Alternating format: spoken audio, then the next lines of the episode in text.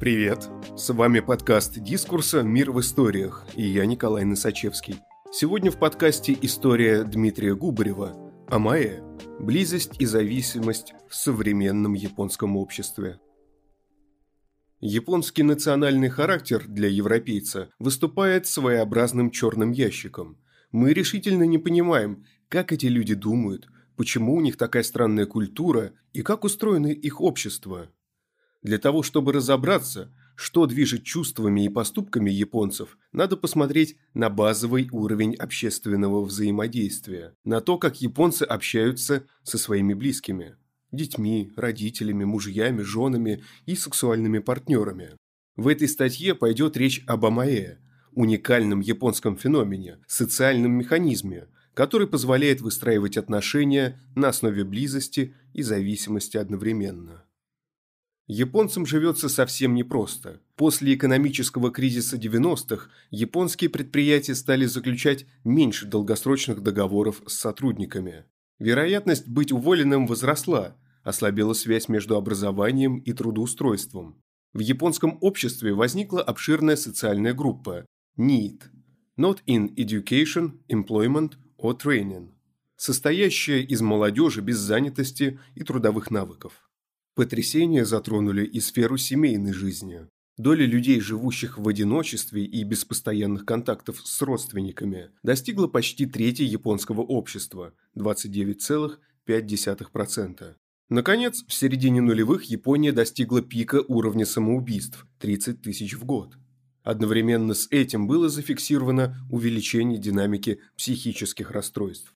С 1 миллиона 900 тысяч обращений к врачам в 1996 году до 2 миллионов 700 тысяч в 2005. В современном японском обществе уровень стресса действительно высок, из-за чего японцам приходится разрабатывать современные механизмы психологического расслабления.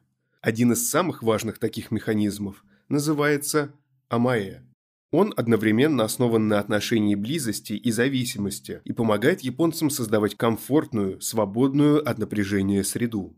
Перевести этот термин на русский невозможно. Поэтому, чтобы понять, что такое амаэ, рассмотрим, как этот механизм возникает в жизни отдельного японца и как проявляется во взрослой жизни. Основа основ. Отношения матери и ребенка. Приобщение японца к амаэ начинается в детском возрасте, через отношения матери и ребенка. Исследование американского социолога Ротбаума, посвященное проблемам ранней японской социализации, показало, что японские матери в сравнении с американскими поддерживают крайне тесные контакты со своими детьми. Как отмечает Ротбаум, Японские матери пытаются удовлетворить возможные потребности детей еще до того, как те будут высказаны, размывая этим четкую границу между своей личностью и личностью ребенка. Например, с точки зрения лингвистики, речь американских матерей направлена на то, чтобы выстроить языковую связь детей с внешним миром, в то время как японские матери используют речь, чтобы сформировать отношения с ребенком. Работа Фернолд и Марикава, посвященная взаимодействию японских и американских матерей с детьми в возрасте от 6 до 18 месяцев, показала, что американские матери, 40%, намного реже японских, 76%, используют детские аналоги слов для обозначения понятий. К примеру, «догги» вместо «дог» и «ван-ван» вместо «ину» для обозначения собаки. Ономатопоэтические выражения, вроде «ван-ван», симулирующие лай собаки, занимают больше половины, 52%, лексикона японских матерей во взаимоотношении с детьми, а американские матери практически не пользуются ими. Более того, японские матери чаще американских прибегают к бессмысленным звукам, не несущим понятийной нагрузки для обозначения объектов. По мнению Ротбаума, информативность речи американских матерей подготавливает ребенка к тому, что он станет автономным индивидом, способным к осмысленному самовыражению и познанию мира за пределами материнского пространства. В противоположность этому детская и менее информативная модель разговора японских матерей подчеркивает, что ребенок в меньшей степени рассматривается как участник будущего взаимодействия с другими людьми. В результате японские дети на самой ранней ступени развития обладают уникальной манерой выражения, составленной матерью и в меньшей степени подходящей для контактов с посторонними. Зависимость от матери усиливается, а внедрение ребенка в более широкие круги общения откладывается на какое-то время. Что касается физической близости между родителем и ребенком, то и японские, и американские матери стараются всячески подчеркивать свое присутствие через объятия, поцелуи, прикосновения и прочие проявления ласки. Однако продолжительность и периодичность этих контактов тоже разная. Если японские матери пытаются сохранить физический контакт на постоянной основе, перенося детей с помощью кенгурятников, то американские матери используют более удаленные приспособления, подобные коляскам. Японские матери хотят касаться своих детей даже во сне, укладывать их спать не в отдельной кроватке, а в свою постель благодаря чему японские дети на физическом уровне практически непрерывно ощущают себя частью чего-то, превышающего их телесные границы. Подобное единение провоцирует и обратный эффект. Японские дети с раннего возраста начинают впадать в зависимость от присутствия своих родителей. Исследование Удзие и Мияке, посвященное вопросам детской автономии, показало, что японские дети переживают отрыв от матери намного болезненнее американских. В их эксперименте 77% японских детей начинали плакать, как только мать выходила за дверь, оставляя их одних в комнате. Среди американских детей этот показатель оказался меньше – 45%. При этом 62% американских детей попытались исследовать комнату, чтобы найти своих матерей, тогда как лишь 28% японских начинали поиски. А 51% из них были настолько подавлены, что не пробовали даже осмотреть комнату.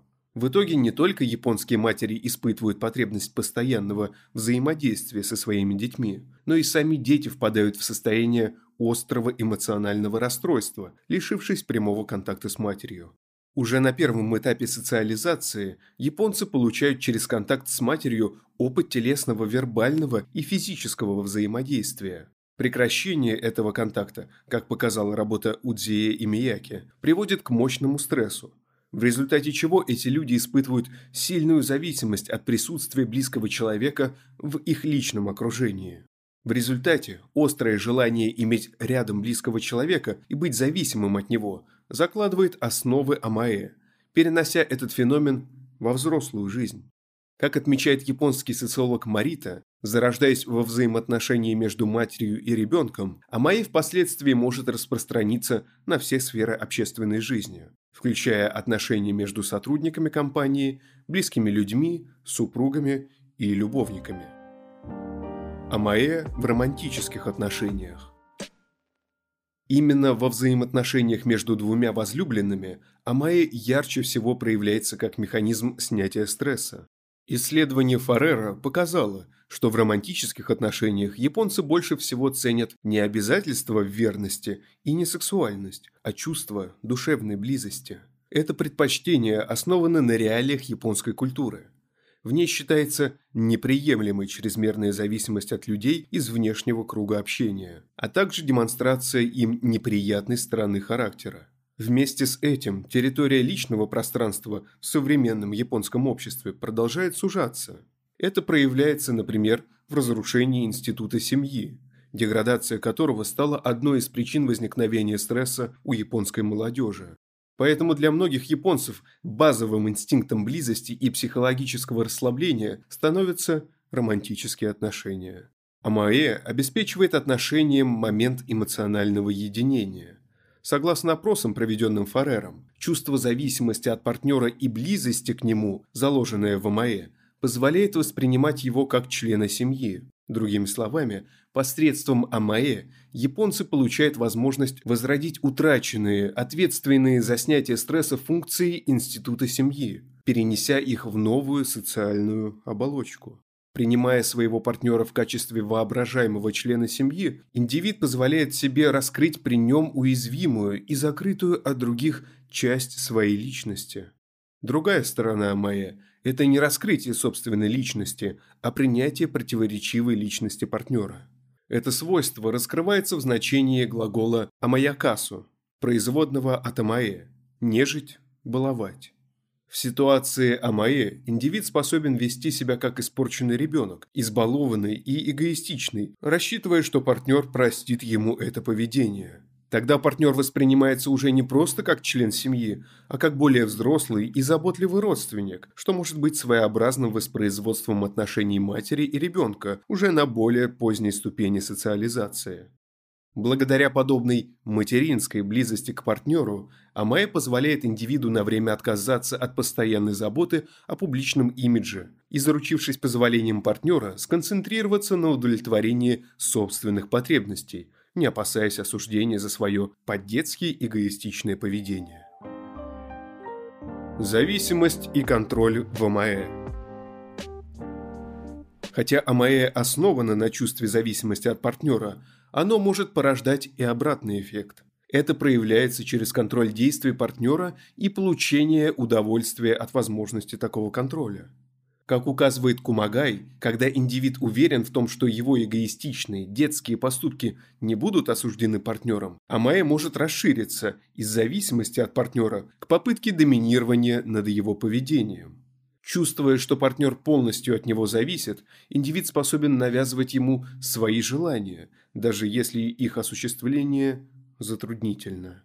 К примеру, устав на работе, жена может позвонить мужу и попросить отвезти ее домой – даже если обычно она пользуется поездом, и мужу будет неудобно добираться до нее на машине.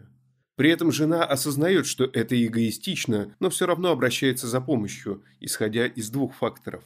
Того, что муж ее любит, и, что не менее важно, что он понимает, насколько она зависима от него. Эта модель поведения вновь воспроизводит отношения между матерью и ребенком, где мать, чувствуя, что ребенок нуждается в ней, старается быть максимально отзывчивой к его желаниям. Тому же исследование Маршалл показало, что АМАЭ обладает двусторонним эффектом. Не только те, кто высказывал просьбы, но и те, кто осуществлял их, обретают удовольствие от происходящего и избавляются от стресса. Получение подчеркнуто неудобных просьб воспринимается как признак близости отношений, ведь такое желание не могло быть высказано в другой ситуации. Муж готов прийти на помощь жене, потому что верит в то, что он единственный, к кому она может обратиться с подобной просьбой, и, следовательно, ее самый близкий человек. Безусловно, попытки доминирования должны иметь свою границу. Чрезмерное давление на партнера и излишние капризы могут сгенерировать чувство излишней тяжести в отношениях. Но если баланс между зависимостью и манипуляциями соблюден, то подобное поведение рассматривается не как ноша, а как проявление любви, и оба партнера обретают более сильное чувство близости, удовлетворения и взаимной уверенности. И это делает АМАЭ в высшей степени эффективным средством противостояния социальному напряжению. Спасибо, что слушаете нас. Если вам нравится, что мы делаем, подписывайтесь на «Мир в историях». Нас можно найти на всех подкаст-площадках. Там же можно и оценить наш подкаст. И, конечно, присылайте свои истории нам на почту. Дискурс. Некоммерческий журнал. Поддержать подкаст. Можно на нашем сайте. С вами был Николай Носачевский. До встречи через неделю.